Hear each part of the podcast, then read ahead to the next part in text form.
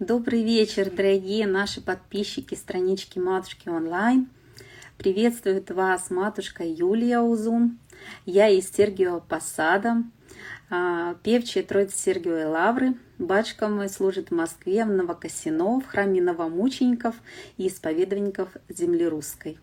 Сегодня у нас очень замечательный и интересный будет эфир с батюшкой, со священником Александром Гавриловым из Санкт-Петербурга.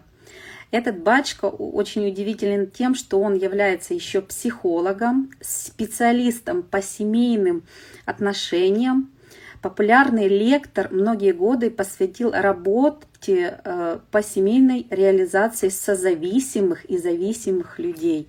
Так что очень интересный батюшка, очень хочется с ним сейчас пообщаться. У нас будет очень интересная тема, на которой мы будем с ним говорить. Сейчас батюшка к нам подключится. Также Бачка является автором и ведущим популярных марафонов. Бачка, привет, приветствую. Привет. Благословите. Да, Господь очень благословит рада. вас. Да, очень я тоже рада. очень рад.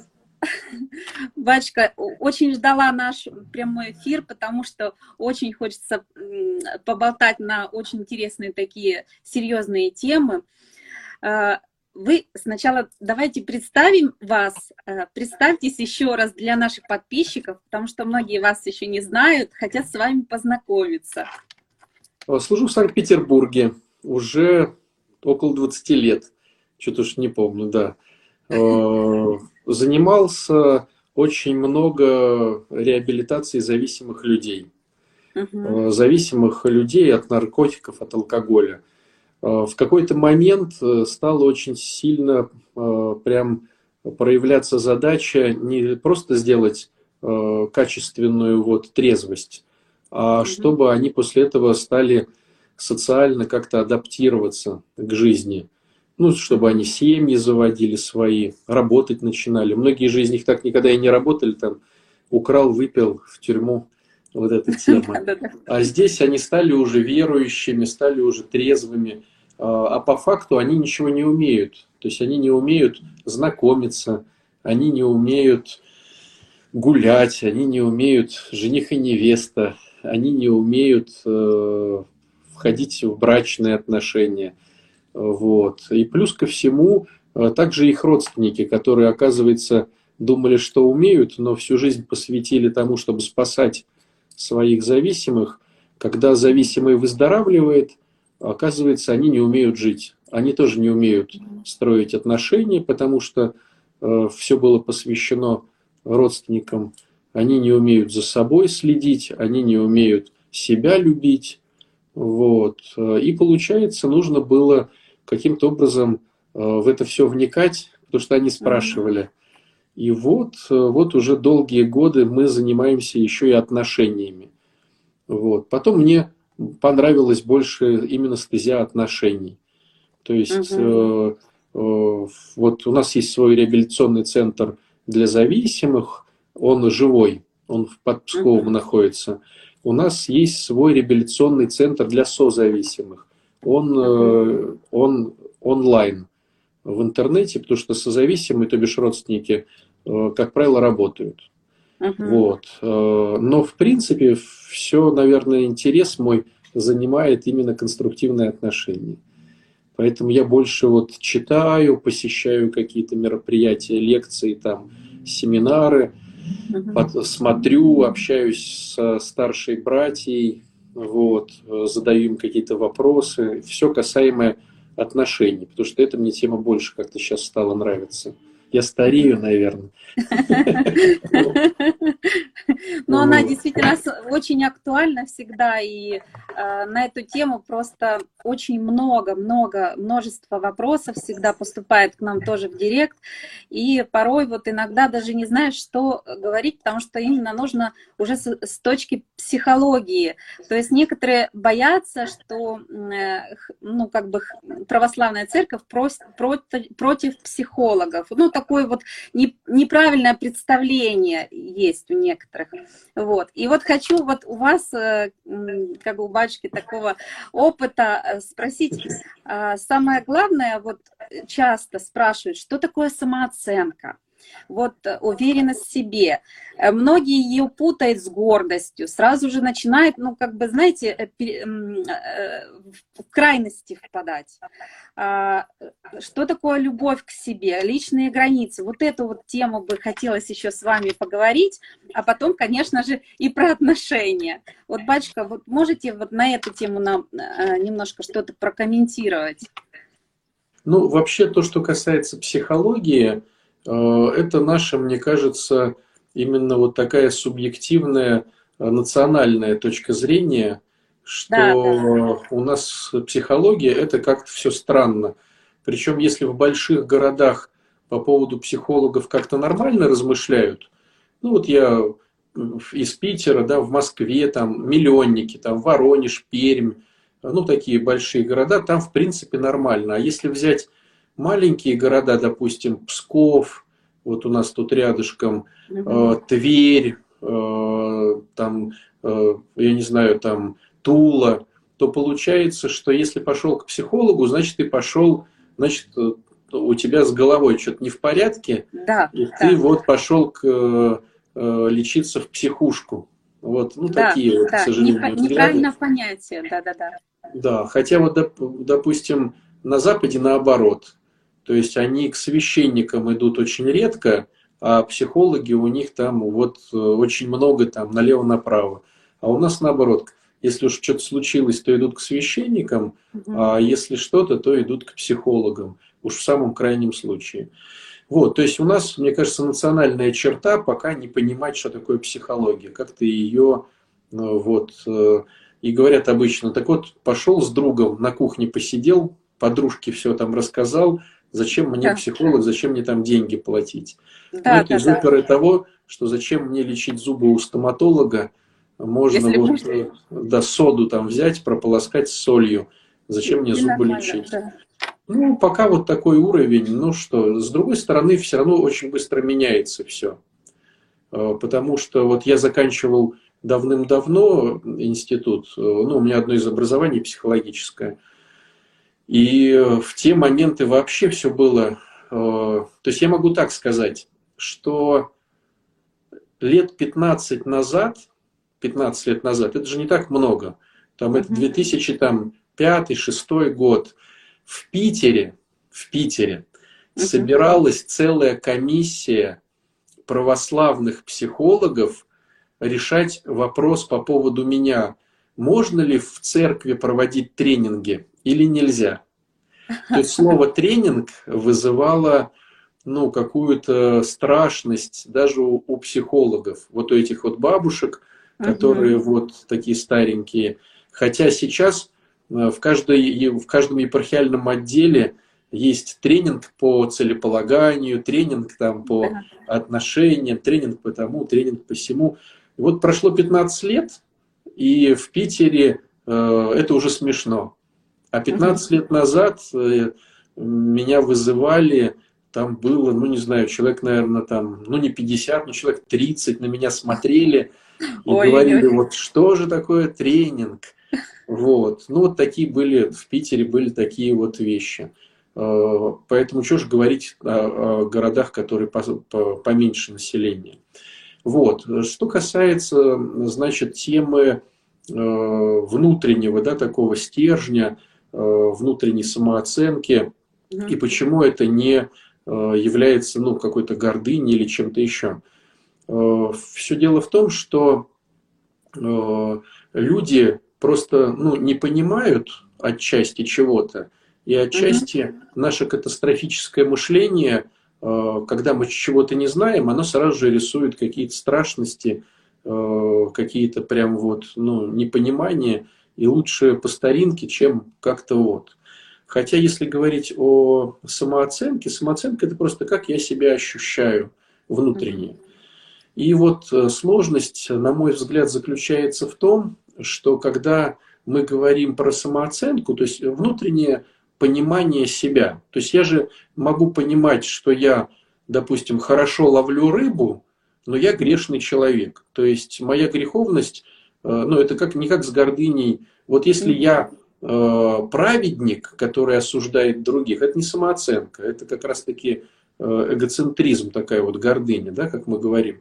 А если я понимаю, что я грешник, но я хорошо ловлю рыбу, или там я хорошо играю в футбол, или я замечательно, там, я не знаю, там, э, перевожу английские книжки на русские, как профессионал. Ну, это же не гордыня, это просто э, профессиональное, профессиональное это чувство. Это факт просто, то, что есть. Да.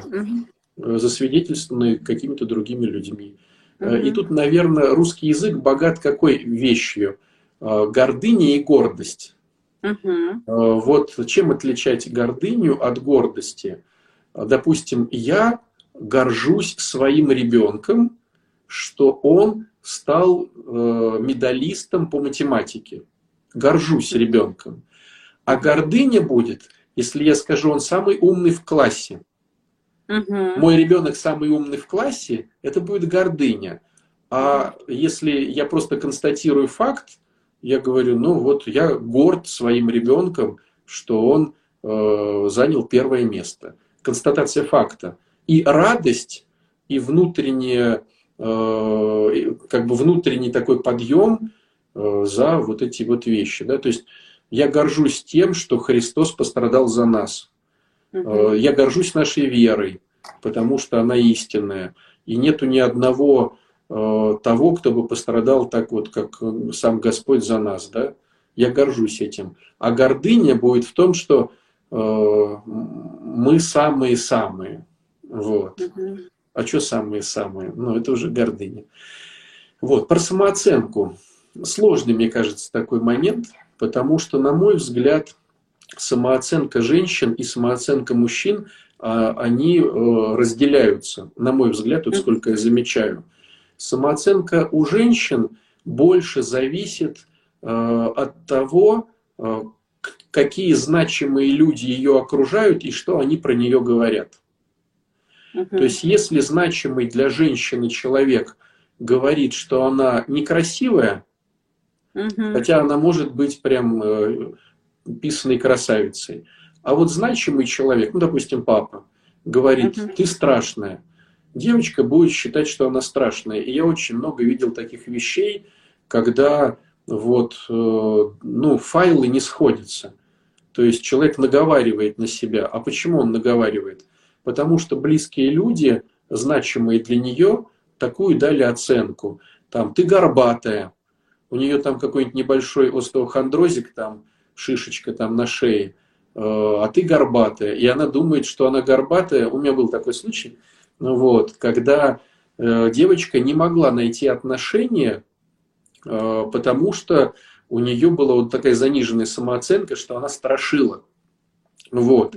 И меня знакомые попросили вот как-то с ней как-то вот этот вопрос решить.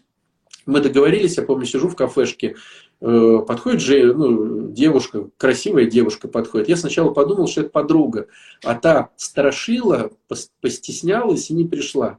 И вот мы сидим, мило разговариваем, я говорю, ну где подруга-то? Она говорит, это я. Я говорю, в смысле ты? Она говорит, ну вот я вот горбатая. Я говорю, в смысле горбатая? а у нее там, ну я не знаю, на сантиметр, может на пол сантиметрика, ну просто вот шишечка вот здесь вот такая вот. Но с детства ей говорили, что она, значит, вот такая. Был случай, когда, э, опять же, э, папа и старший брат говорили, что она э, много ест. И вот у девочки развилась тема, что она там вечно там то тошнилась, то там, то есть, ну прям 42, что ли, килограмма весила, или что-то типа того, потому что боялась потолстеть. И вот, бачка, это э, все детские травмы, получается. Это все с детства так вот ну вот, э, тянется. Психологи заметили такую интересную штуку, что существует три вида насилия над, над другим человеком. Э, первый вид – это сексуальное насилие – Второй – это физическое насилие, ну, когда избивают там как-то. Угу. А третий вид – психологическое насилие. Угу. И вот если вот сейчас наших зрителей спросить, ну, как бы обывателей, скажем так, как вы думаете, как, какое самое страшное? вот какой бы вы ни хотели своим детям. Ну, как-то в общем, насилие, наверное, на первом месте, физическое на втором, будет психологическое на третьем. У психологов было замечено, у профессионалов совсем другая история. Вылечить сексуальное и физическое насилие проще, оказывается, чем психологическое. Потому что психологическое это вот тюкают, тюкают, тюкают. Ты страшила, ты страшила, ты никому не нужна, ты никому там не это, ты, ты, ты, ты, ты, ты, ты, ты. И вот с детства ребеночек это все слышит от мамы, которая может быть с низкой своей самооценкой, у не получилась жизнь, она завидует другим, ну разные там бывают схемы. И вот с детства тюкают, тюкают, тюкают э, из года в год, из года в год. И такое потом очень сложно восстановить. То есть нужен будет в жизни очень значимый человек, который будет любить, который будет говорить, ты моя самая красивая. И будут проходить долгие фазы. Сначала она будет думать, что так не бывает, э, что он что-то от нее хочет. Потом будет фаза, что, ну, может быть, это только тебе так кажется, потому что ты любишь меня. И вот где-то потом-потом, если девочка занимается, ну, уже женщина занимается собой, Э, то тогда вот она поверит, что у нее там нету горба, что у нее уши не топырщатся, нос нормальный, она там не косит там глазами, там, ну вот это всякое такое. Вот, поэтому э, вот за, заметил я такую вещь, что все-таки для девочки, для девушки, для женщины важно, что говорит о ней э, для нее важный человек. Ну, получается, если мы говорим про наш возраст – то кто важный уже? Это либо муж, э, либо духовник, э, либо, если это неверующий человек, ну, там, старшая подруга, начальник какой-то, ну, который имеет какую-то вот э, важность. И вот то, что говорят эти люди, такая идет проекция. А у мужчин немножко проще получается. У мужчин существует как бы два вида сравнений. Первый вид сравнения – это с социумом, ну, классические. Что у нас в социуме? У кого денег больше, у кого машина лучше, у кого там, кто живет в более элитном жилье, там, в более элитном районе, отдыхает элитно, там, часы какие-то там разные, да. И вторая часть самооценки, это уж он сам придумывает.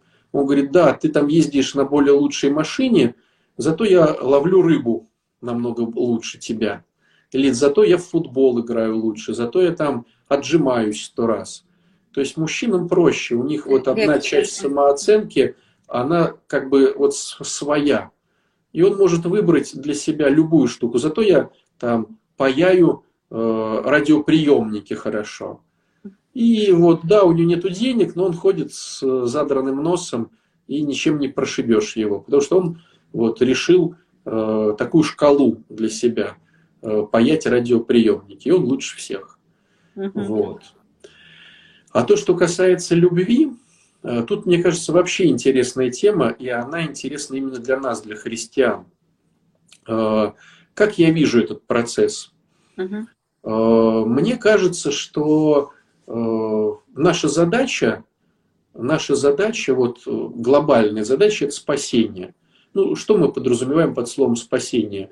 То, чтобы войти в радость Бога войти в радость Бога, но чтобы нам было самим радостно, что мы рядом с Богом.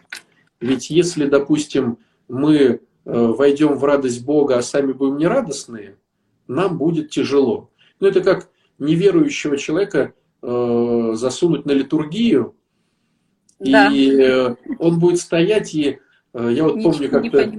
Да, недавно был такой у меня момент, э, мы позвали там своих знакомых на литургию, я так стою и думаю, какая хорошая литургия, как хор хорошо поет, как диакон все. Думаю, как им повезло, вот такие неверующие, а сейчас все поймут и станут верующими.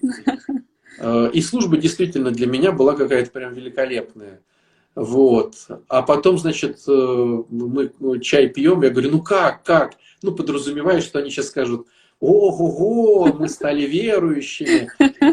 Они такие, слушай, вот еле выдержали, какой-то бред у вас тут идет, ничего не понятно. Я говорю, да как непонятно? Да все же было понятно. Дьякон вот прямо так хорошо Ектинии читал, хор так хорошо пел. Как это непонятно? Все было понятно. Они такие, слушай, вот еле досидели ради тебя, чтобы вот как-то так уж это. И получается, что, что одному хорошо, да, что русскому хорошо, немцу смерть.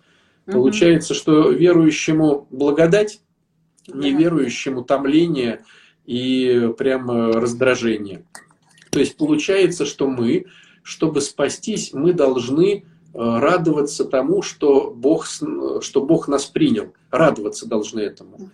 А чтобы радоваться этому, нам надо научиться Бога любить. То есть, когда влюбленные сидят, они же часов не наблюдают. Э, да. Получается как, когда вот мальчик с девочкой влюбились, э, проходит три часа, и говорят, да что вы там три часа делали-то в комнате? Они такие, что уже три часа прошло?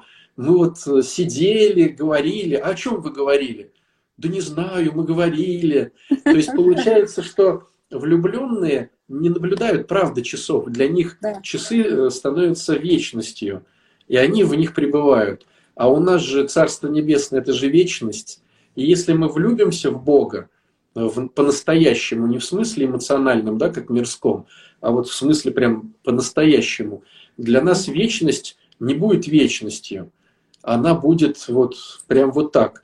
А как понять сейчас, вот влюбился я в Бога или нет? Ну вот можно задать себе вопрос, сколько я выдержу подряд литургии с радостью? Ой. Ну вот, допустим, три литургии подряд выдержишь или нет? Или там пять литургий? А ведь в Царстве Небесном восхваление Бога будет идти 24 на 7. Постоянно, постоянно, постоянно. И вот я тоже задаю себе вопрос, ну две я, наверное, выдержу, уже выдержу, не буду рад, да, а выдержу. Да, выдержу, да. Ну три, хорошо, наспор, там, ну пять, ну прямо вот с зубами. Но для меня будет время тянуться. Почему? Потому что э, на самом деле Бога-то я не так люблю, как себя, там, как мир, к сожалению. И это такая совершенно ну, противная для меня, но зато констатация факта. И с ней ничего не сделаешь. То есть получается, что мне надо успеть до смерти Бога полюбить. Но, как говорит Иоанн Богослов, если любишь э, Бога, а людей ненавидишь, то ты врешь. Стало быть, получается, чтобы мне вот так вот научиться любить Бога и воспылать к Нему сердцем, мне нужно научиться любить этих людей. Вот этих вот прям вот идешь по улице, и вот этого надо любить, и вот этого, а вот это какой-то бомж. А он вот, а что значит любить? Я вот задаю себе вопрос. Получается, вот если у меня сейчас ребенок э, попросит там, ну там, куртку, ну, допустим, вот мы с ним вышли, на улице там холодно, дождь, а он уезжает там к бабушке. И он говорит, ой, пап, я там тупанул, я куртку не взял. Я сниму с себя куртку, мне это не будет... Ну, я же ребенку ее даю своему. А вот чужому ребенку смог бы или нет? Ну, как бы читая святых отцов, укоряя свою совесть, наверное, бы смог. Но уже бы не чистосердечно. Да. А вот этому бомжику смог бы я дать свою куртку или не смог? А мы же читаем Анна Кронштадтского житие. Он каждый день выходил в новых сапогах, кому-то их отдавал, вечером возвращался босиком. Вот смог бы я сейчас кому-то свои ботинки? Ну, то есть у меня Э, вот одни ботинки, одни кроссовки. Ну, как бы две пары э, на сезон чего-то, да. Ну, вот я так вот порой хожу и думаю, вот, вот у меня ботинки одни. Вот если я их отдам, это я буду в носках в метро идти пешком. Ну, наверное, тогда и носки надо отдать, раз уж ботинки отдал этому бомжу. А смогу ли я чисто как бы технически вот, э, убрать свою гордыню и босиком в метро Э, в принципе, у нас сейчас в Питере 15 градусов. Ну, не то, но даже тут не то, что холодно, ну, как бы стыдно, что ли. Идти, ну, да, как посмотришь, и вот я приду, да, да, да, вот я приду домой, значит, э, в этих самых, босиком. У меня остаются кроссовки. Кроссовки с подрясником, ну, ну окей, хорошо, смирю свою гордыню, одену кроссовки. Выйду в кроссовках, а если встретится очередной новый бомж, и он скажет, какие у тебя кроссовки, дай мне. Я отдам ему эти кроссовки. Приду домой, а у меня вообще нету. Ну, тапочки домашние есть. Ходить в тапочках, ну, юродство. Ну, у меня есть такие резиновые, такие бассейные. Ну, ходить в резиновых тапочках, ну, хорошо. Буду похож на католического, там у них там есть какой-то орден, они в сандалиях там ходят, не помню, кто там. Ну, вот, и вот начинается вот, вот эта вся история. А, а Ян Кронштадтский брал и отдавал. Угу. Вот так получалось. То есть, У нас не сразу в голове людей. множество но, но, но, но.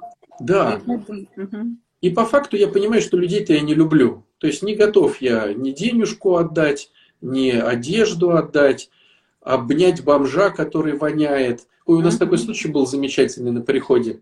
А, значит, читаем Евангелие про Лазаря и, значит, богача. Что Лазарь, значит, сидит перед, значит, э, э, оградой, э, у него там струпья, собаки слизывают, он воняет, что-то там ест, крохи какие-то.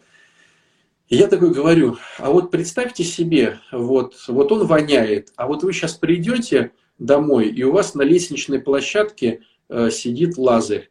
Воняет, бомж такой вот прям. И вот в чем был как бы удивительность этой истории, что на следующий день приходит прихожанка и говорит, батюшка, вы не поверите, я пришла домой и реально, э, ну, правда, не на самой лестничной площадке, а вот, э, ну, как сказать, вот она дверь открывает в подъезд, и внизу там э, около лифта сидит. Коробочки какие-то у него, воняет, говорит, на весь, вот прямо на все этажи. Вот, mm-hmm. что-то там кушает, наверное, тут же э, писает, какает, тут же что-то, вши не вши, и говорит, вы мне сказали утром эту проповедь, я захожу в подъезд, и вот он сидит. И вот что с ним делать? Вот одно дело прочитать Евангелие и вот подумать, а другое дело, вот что вот с ним делать? Э, вот выгнать, не выгнать. Выгонишь, ну, а куда он пойдет? Не выгонишь, будет вонять. А позвать к себе домой, чтобы помылся, потом что делать с этими вшами? И вот получается, что... А с другой стороны, а если бы это был мой папа? Ну вот, допустим, так получилось, что он э, куда-нибудь пропал, а потом через там пять лет нашелся и бомжом. Конечно, я бы его обнял. Конечно, я бы его в квартиру бы завел. Конечно, я бы его сам бы и отмыл, и накормил. Если бы это был мой отец, которого mm-hmm. я там искал несколько лет. Но это же не мой отец, это вообще какой-то чужой человек. И я делаю горький вывод. Не люблю я людей. Ну, не люблю я людей. Тогда встает вопрос, а как их полюбить-то? И Господь для христиан, на, наш, на мой взгляд, дает э, великолепнейший ответ. Начни с одного – Найди себе одного, выбери даже сам, не буду тебе навязывать, выбери себе сам этого одного и научись любить одного. Научишься любить одного, ну, может быть, тогда научишься двух-трех любить. А там я уже посреди, я помогу. Стало быть, для нас супружество – это выход угу. э, в этой большой цепочке. Мы находим себе супругов, э, причем сами находим, Господь нам их не навязывает. Вот. И сначала они, они хорошие. Да, они сначала хорошие, красивые, добрые. А потом чуткие. вдруг становится что-то да. не то. Да? да, ключевой момент вдруг они просыпаешься да, да. и понимаешь, что а что это? Э, сплошной эгоизм заставляет э, обесценить нашего супруга, э, злиться на него, раздражаться а тот в отместку раздражается на нас, да. и вот начинается прямо ужаснейшая ситуация. И казалось бы, вот на исповеди стоишь, слушаешь все это и думаешь, ну как же, ведь у всех начинается красиво. Да. Тратят кучу денег на свадьбу. Э, прямо вот все там на цветах, на фате, там, на платьях, на пиджаках. Заказывают столы там по кучу денег. Э, за полгода готовится, какое будет э, угощение, какой-то мода. А потом хоп, и это прямо твой ненавистник. Вот как так это все? И вот я сейчас хожу, смотрю на эти свадьбы. Ну, по Питеру ходишь, э, по, по городу очень много свадеб летом.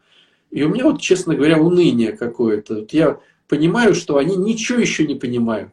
Вот вообще, вот они сейчас думают, как в сказке, значит, э, было тяжело-тяжело, а потом жили долго и счастливо. Счастливо, да. А как долго и счастливо, никто не знает. Да. Вот. И вот в этом плане научиться любить своего супруга или супругу, э, для нас, для христиан, мне кажется, это наиважнейшая задача, угу. чтобы научиться просто пониманию любить. Потому что когда мы влюбляемся эмоционально, это не любовь, конечно, но это некий хотя бы запах той настоящей любви.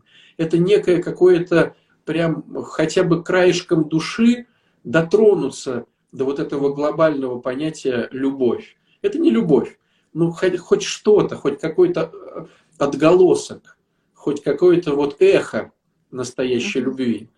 А вот чтобы была уже любовь, ее надо создавать. И поэтому, понимая, что мы грешники лютые, нам нужен помощник. Поэтому мы венчаемся, чтобы э, в отношения позвать Христа. И мы говорим, Господи, ну мы лютые грешники, у нас не получится ничего. Помоги нам, пожалуйста, как-то вот соединить несоединимое. Мужской мозг и женский, это же просто э, катастрофически как разные вещи. Да, да, вот. да. Это то, что никак не может соединиться. Но через таинство вот смотрим, и правда Господь как-то скрепляет, как-то мы терпеть начинаем, сострадать начинаем. И вот потихонечку выстраиваем то, что у апостола Павла э, в 13 главе к Коринфянам написано в 4 стих, стихе. «Любовь долготерпит, милосердствует, не завидует, не ищет своего». Вот это все. И вот, наверное, через лет 30-40 э, брака мы приходим к таким прекраснейшим словам. Но к чему весь этот долгий разговор? А как полюбить супруга или супругу? Вот как полюбить? И получается такая интересная штука, если я не научусь этому понятию на себе, угу. то я не научусь ему. И вот здесь вот происходит притык как раз-таки у православных очень часто – любить себя это типа эгоизм. А вот э, любить другого это не эгоизм. И вот здесь вот начинается вот сложность. И очень часто приходится работать и долго объяснять людям, что любить себя это не эгоизм. Потому что, э, вот, допустим, ну, допустим, какой пример? Человек хочет покурить. Угу. Любить себя – это не дать сигарету, а эгоизм – это дать сигарету. Угу. То есть эгоизм – это то, что нас разрушает, а любовь к себе – то, что нас созидает. То есть если я себя люблю, я не буду есть гамбургер, а съем яблоко. Ну, я так утрирую, да? Если я себя люблю, я положу себя пораньше спать, а не буду сидеть до, до ночи с какими-то дурацкими сериалами. Вот сидеть до ночи с сериалами – это эгоизм. А положить себя в кроватку Э, это любовь к себе. Допустим, помыться – это любовь к себе, а ходить вонять э, и лениться помыться – это будет эгоизм. Э, там, что, допустим, одеть правильную одежду по погоде – это любовь к себе.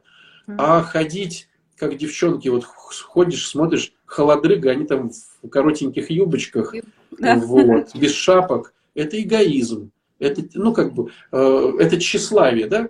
Но тщеславие. святые отцы говорят, что эгоизм и тщеславие это как бы одно и то же. Просто тщеславие это начало, а эгоизм это конец, а, а гордыня это конец вот, этой, вот этого греха. То есть она идет, она тщетно славится тем, что она типа классная. Uh-huh. А на нее смотришь и уже сам замерз. То есть она-то думает, что она классная, тщетная слава, она тщеславится. А любовь к себе – это одеть ретузики и нормальная пальтишка. А люди, когда не, не умеют э, рассуждать про любовь, э, они начинают сразу вспыхивать. Вы говорите про эгоизм. Если я сейчас начну себя любить, я начну быть эгоистом. Наверное, если человек не понимает, что такое любовь к себе, он не будет себя любить. Он будет потакать своим страстям, и это действительно будет эгоизмом. Так вот, как различить это любовь к себе, то, что созидает меня, или это эгоизм к себе, то, что меня разрушает? На мой взгляд, нужен наставник. Тот, uh-huh. кто уже в этом деле более-менее э, как-то вот соображает. Ну, для нас кто такой наставник? Это священник, который более опытный, Ну, многие притыкаются словом духовник. Духовник, да. Да, какой это сейчас духовник. Я, Игнатий Бринчанинов говорил, что духовников нету. Я тоже использую слово духовник, но понимаю, что многие притыкаются, э, вот. Ну, ну, пускай они называют это э, любящий друг священник. Ну, так вот. Угу. Вот. Ну, во всяком случае, нужен некий ментор, который будет э, направлять. направлять и говорить, слушай, ты сейчас врешь. Вот угу. здесь была не любовь, здесь был эгоизм. А вот здесь-ка, ну-ка в баньку сходи, пожалуйста, попарься, потом не пей там пиво, потому что это будет эгоизм, а попей там водички свежей, или там квасику, или там, э, я не знаю, чего-нибудь там, да, там, э, какой-нибудь морса. Это вот будет любовь к себе, там, или чаю хорошего завари. Э, Иван-чай какой-нибудь, да, там с медом. То есть вот все-таки человек со стороны, который более опытный боец, в смысле любви, он, mm-hmm. конечно же, будет, ну, с ним быстрее просто будет. Э, с ним будет быстрее этот путь.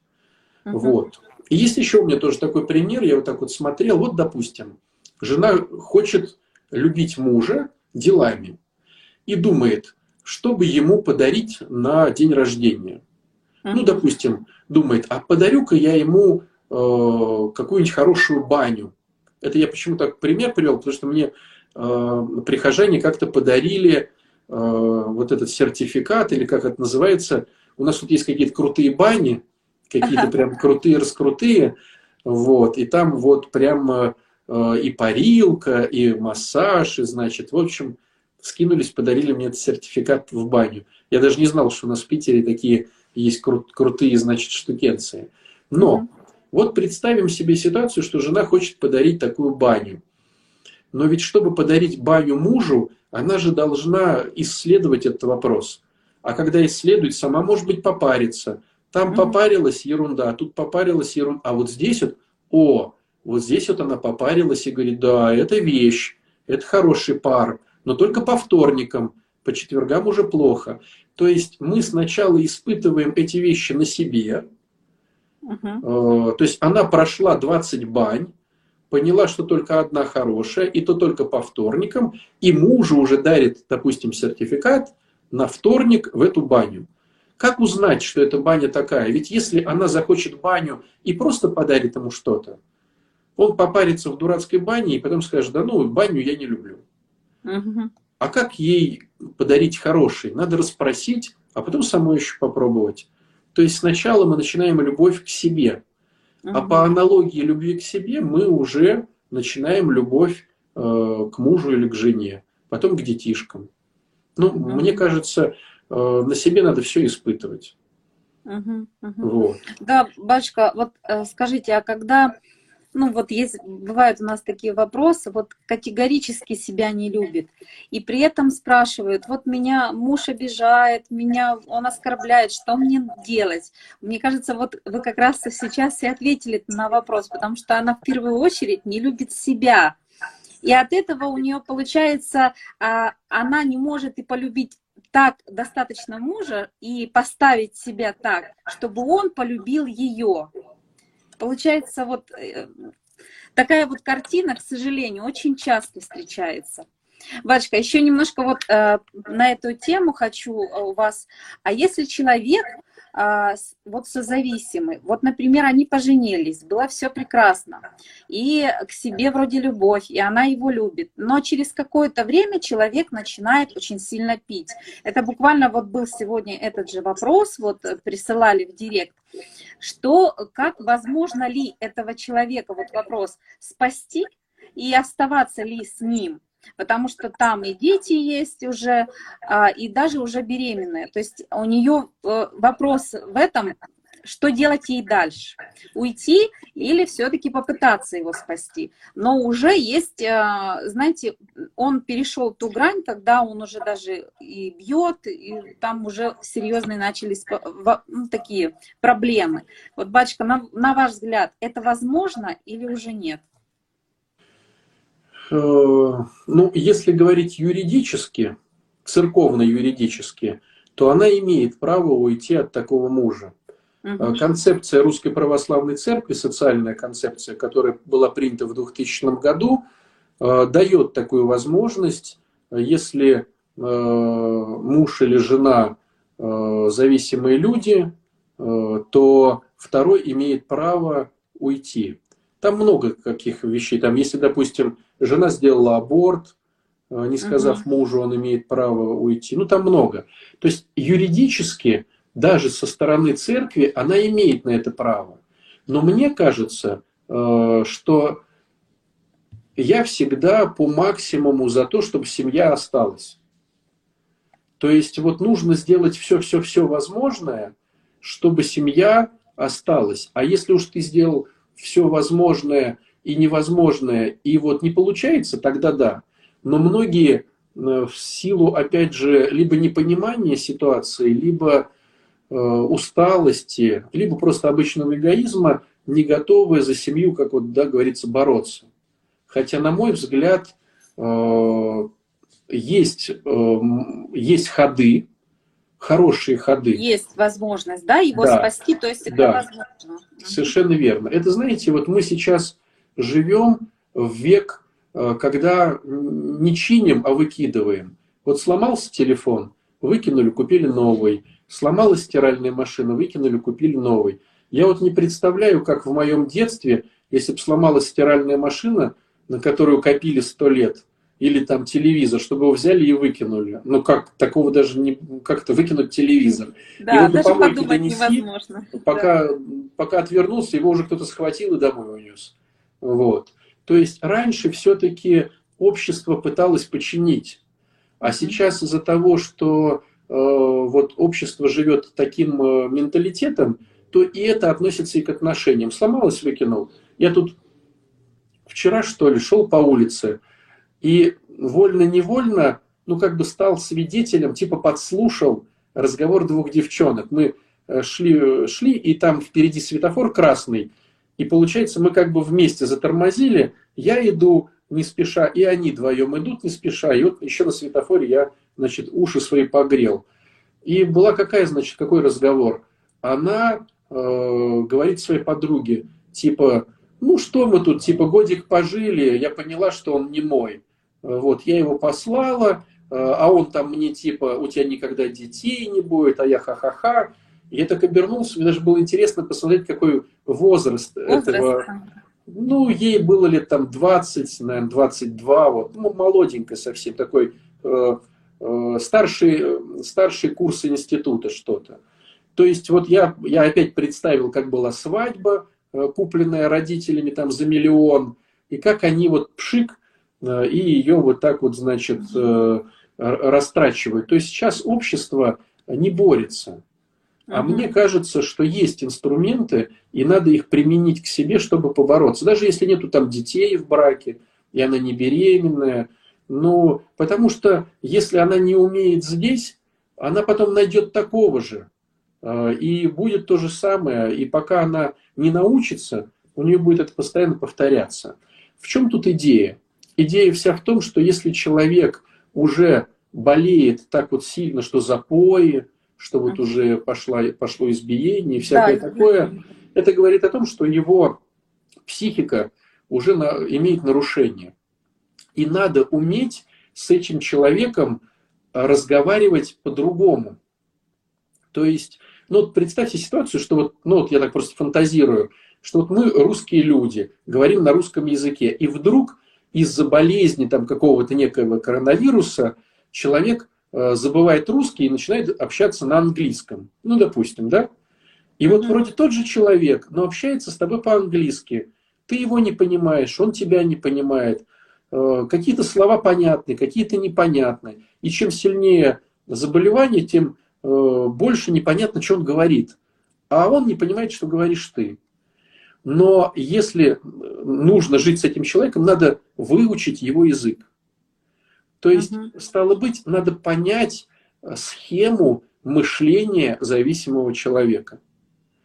Э, и модели э, взаимодействия с зависимым человеком. Ну, допустим, зависимый человек хочет быть зависимым, но не отвечать перед жизнью э, за свою зависимость.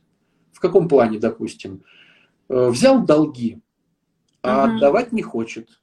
Не хочет отвечать за свои долги. Хочет, чтобы жена отдавала его долги.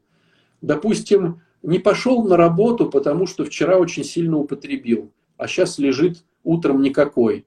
Но он не хочет перед начальством э, э, объясниться. Он хочет, чтобы жена позвонила начальству и придумала легенду, что он там бедный, там заболел там, ветрянкой и выйти из дома не может. То есть зависимый человек хочет дальше употреблять, но не брать ответственность за свое употребление. А тот, кто с ним живет, должен научиться не поддаваться на это. То есть ты э, не пошел на работу сам, разговаривай со своим начальником, я прикрывать тебя не буду. Ты упал в лужу, сам, э, значит, из лужи э, э, вылезай. Ты пришел ночью, простите за выражение, наблювал в ванне, весь грязный, ушел. Вот утром приходи и свою эту блювотину убирай. убирай. А как получается? Он наблювал, утром должен проснуться, а тут все вымыто штанишки постираны, поглажены, все ну, напшик-пшик да. надухарено. И он красавчик такой, оденет все чистенькое и пойдет. Вот так он хочет. Он хочет дальше употреблять, но чтобы на нем это не отражалось. Так нельзя. Каждый должен отвечать за свои ну, косяки. И одно дело, когда, э, вот мы, я думаю, сейчас нас слушают такие, ну как же, как же. Одно дело, когда это произошло, ну, как бы раз в сто лет. Ну, допустим, он там Один бухает. раз за все время. Да, ну, да, да, допустим, там, ну, вот он, ему не свойственно выпивать. А тут друзья там с армии, боевые товарищи. И он наклюкался. Ну, бывает такое, с каждым бывает. А у каждого есть, ну, какие-то вот свои иногда, значит, эти. Ну, пришел. И жена понимает, что это из ряда вон выходящая история понятное дело, она как супружница его поддерживает. А если это регулярная схема, он постоянно занимает деньги у кого-то, постоянно приходят какие-то коллекторы, постоянно соседи говорят, а когда ты там нам 100 рублей отдашь, он постоянно, значит, теряет свои телефоны, э, жена начинает ему это все покупать, он не приносит домой еду, жена начинает, ну то есть вот это вот, зачем? То есть, ясное дело, у каждого из нас бывают иногда соскоки да, какие-то. Но если это уже заболевание, э, близкие люди должны знать, как общаться со своим зависимым и как э, вот распределять эти вещи, чтобы не поддаться на спасательство. Не на спасение, а на спасательство.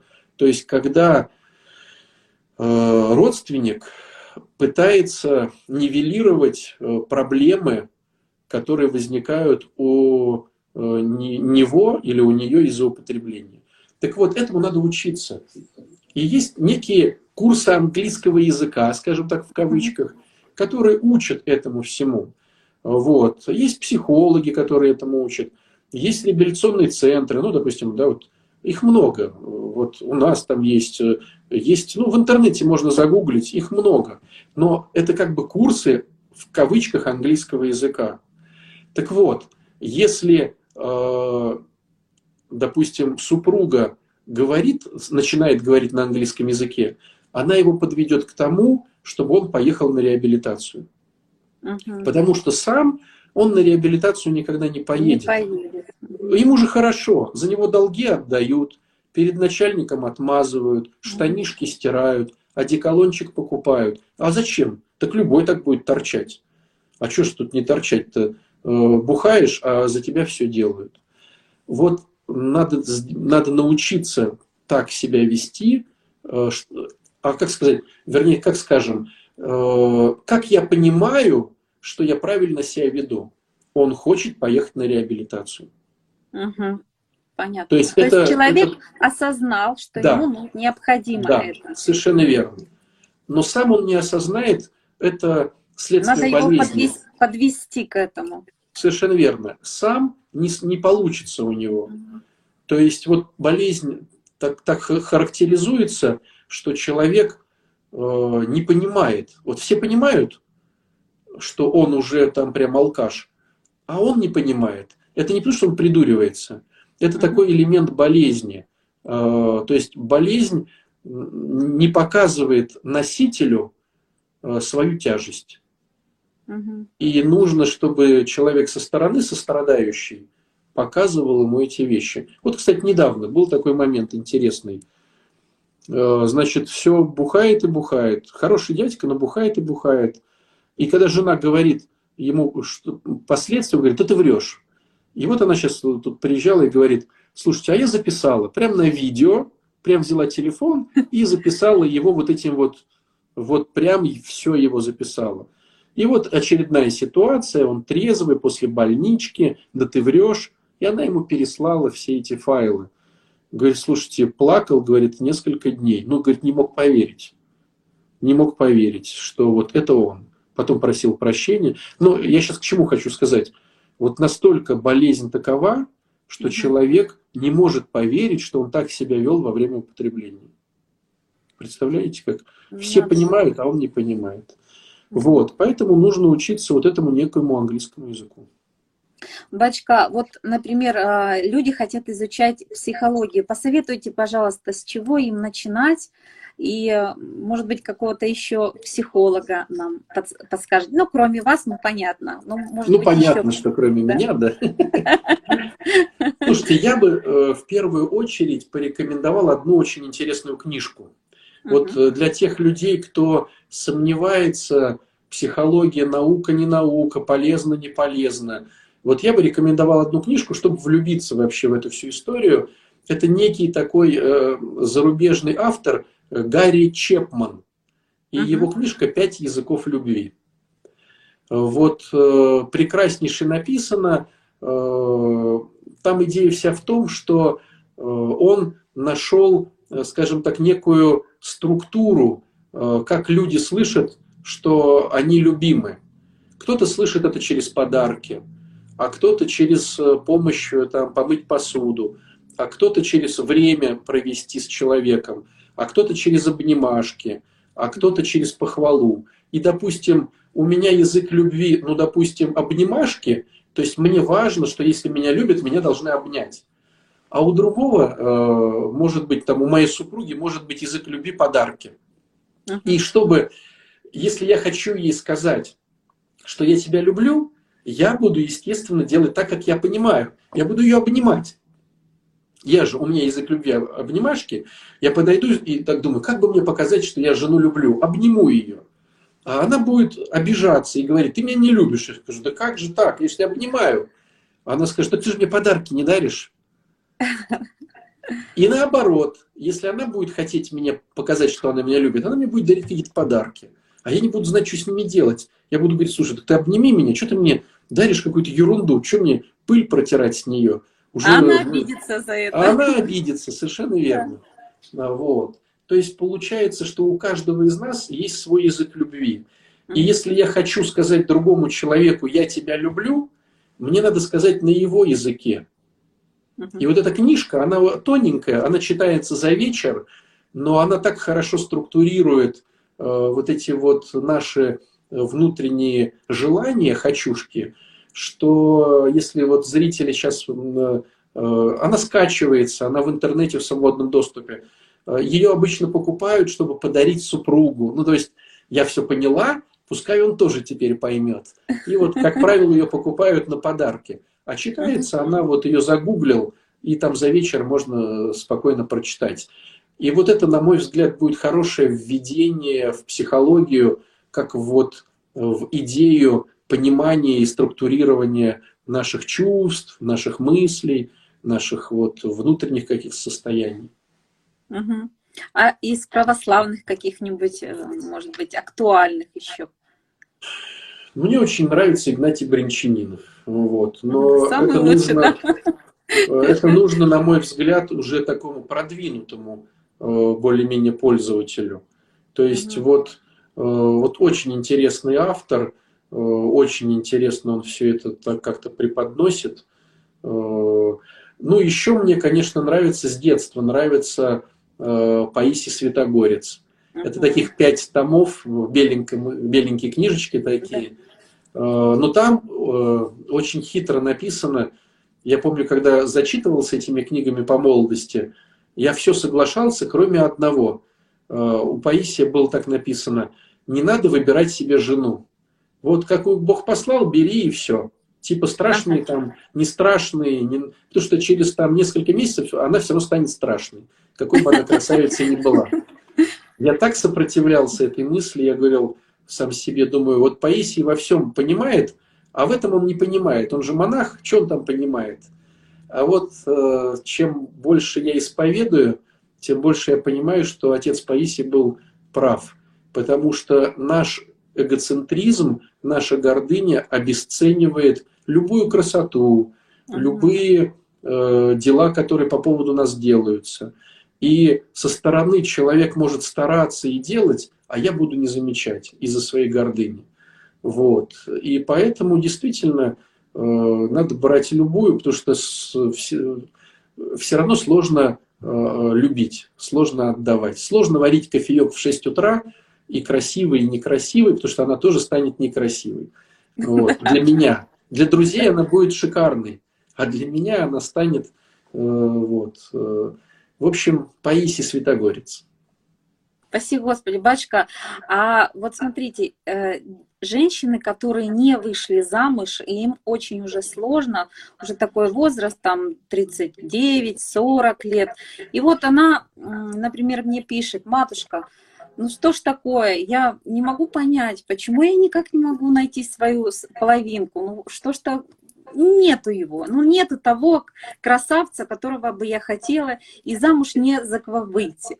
Вот э, прокомментируйте тоже, вот мне кажется, это тоже э, своего э, рода эгоизм, она хочет этакого, то есть она не смотрит по сторонам, вот э, более так внимательно, то есть она ищет какого-то, не знаю, героя такого на белом коне шикарнейшего, и никак он не приходит. И все в этом виноваты остаются. Вот бывает такой вот вопрос у меня сегодня несколько раз был. Вот хочу тоже, чтобы вы что-то прокомментировали на этот счет. Ну, мне кажется, тут все вообще очень просто. Э, мужчина, он э, не ищет женщину проблемную. То есть нет такого, что мужчина сидит и думает, за кого бы кредит отдать? Столько денег, прямо вот э, руки горят, надо кому-то помочь кредит отдать.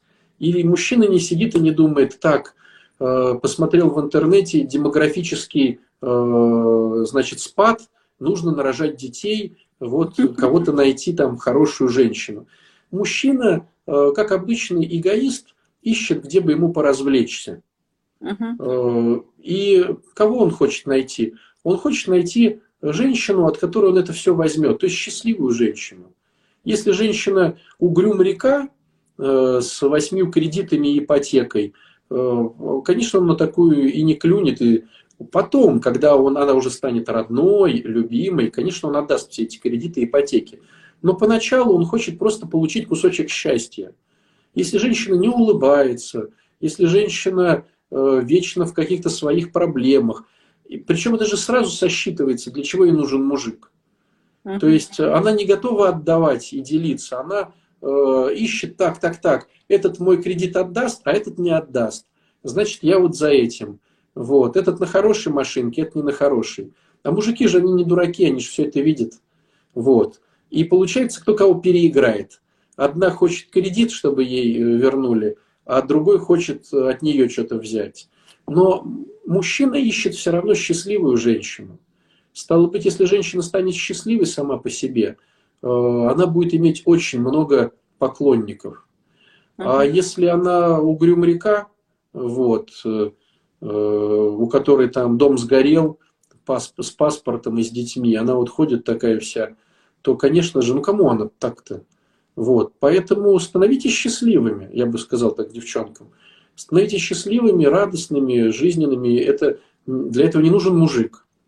Для этого надо просто э, быть радостной, заниматься любимым делом, вот, э, быть э, человеком разносторонним.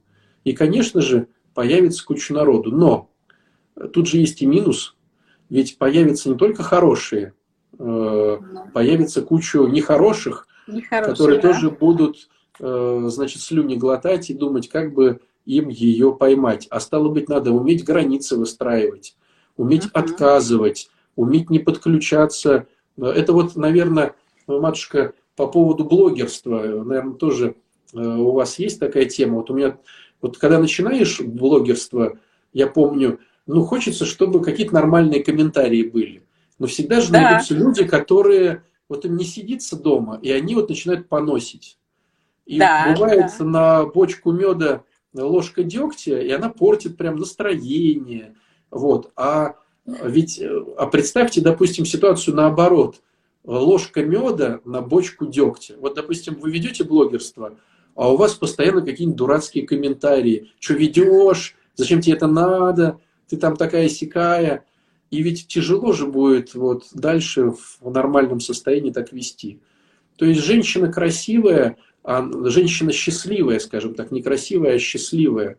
Э, потому что красота тут не важна. Помните, как королева бензоколонки? Она же счастливая была, а не красивая. Да, Красивые да. прошли мимо, а за счастливой там все вот волочились. Выстроились, э, да. да, да, да. То есть получается, что за счастливой женщиной пойдут многие но среди них, как показывает практика, все-таки больше будет минусовых, чем достойных, хороших и правильных. Uh-huh. И надо же уметь этим минусовым отпор давать. Вот. А не все же готовы.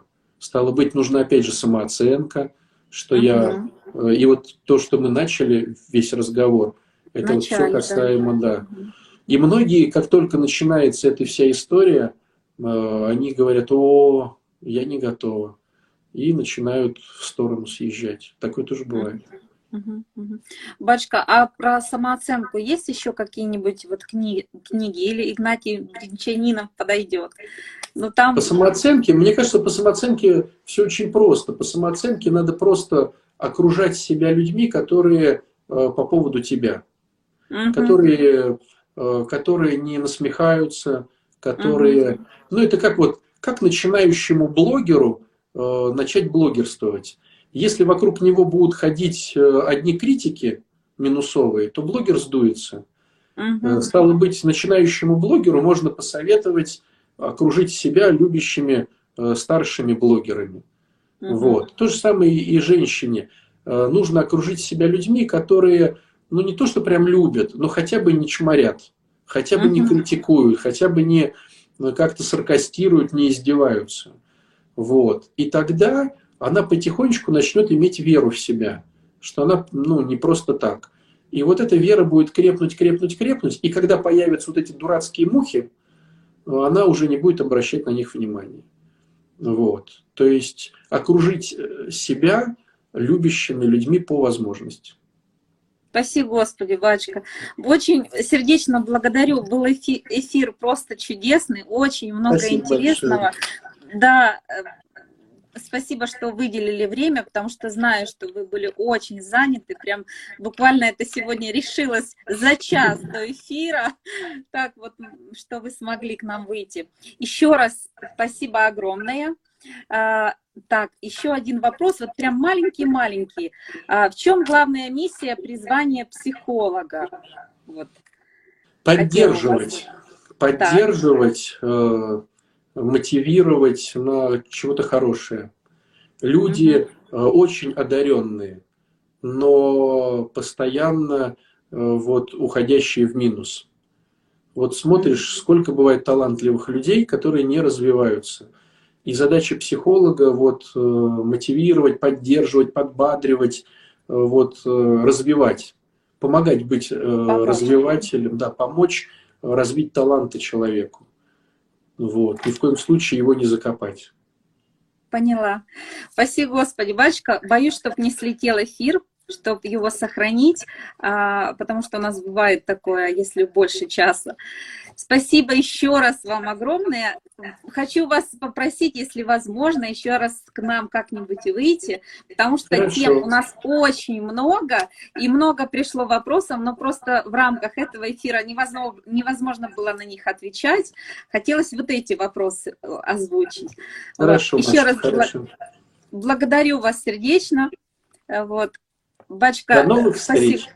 Да, до новых встреч. Спасибо, Господи. Всего, всего хорошего. До свидания.